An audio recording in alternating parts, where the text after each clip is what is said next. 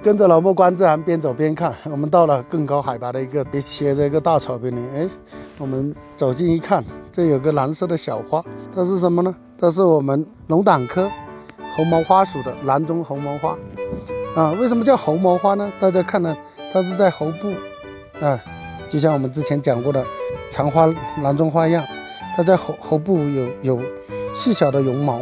那么这个花呢，正在花期，有些花苞还没有开，有些已经完全盛开，它是蓝紫色，非常漂亮。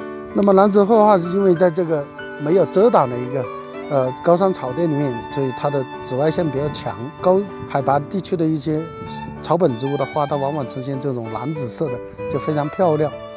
那么这个里面开花呢，它的雄蕊紧紧地包裹着，它旁边也有一些呃黄色的花粉，但现在还没有看到造粉昆虫。来访问，所以我们也不知道它的那个授粉昆虫是是哪一种。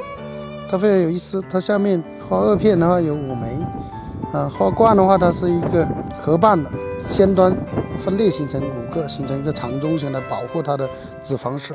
那么它的叶片也是呃对生叶，那非常矮小，要凑得很近才能看得到。那么高山草甸的植物或者是草本植物啊，它往往都长得比较矮，因为它。看到这边方向下去的话，都是一个风非常大啊。如果你长得太高，它会被风吹倒啊，也不利于那个呃植株的一个挺立。当然，一方面它通过风的传播，一方面可以通过授粉的昆虫。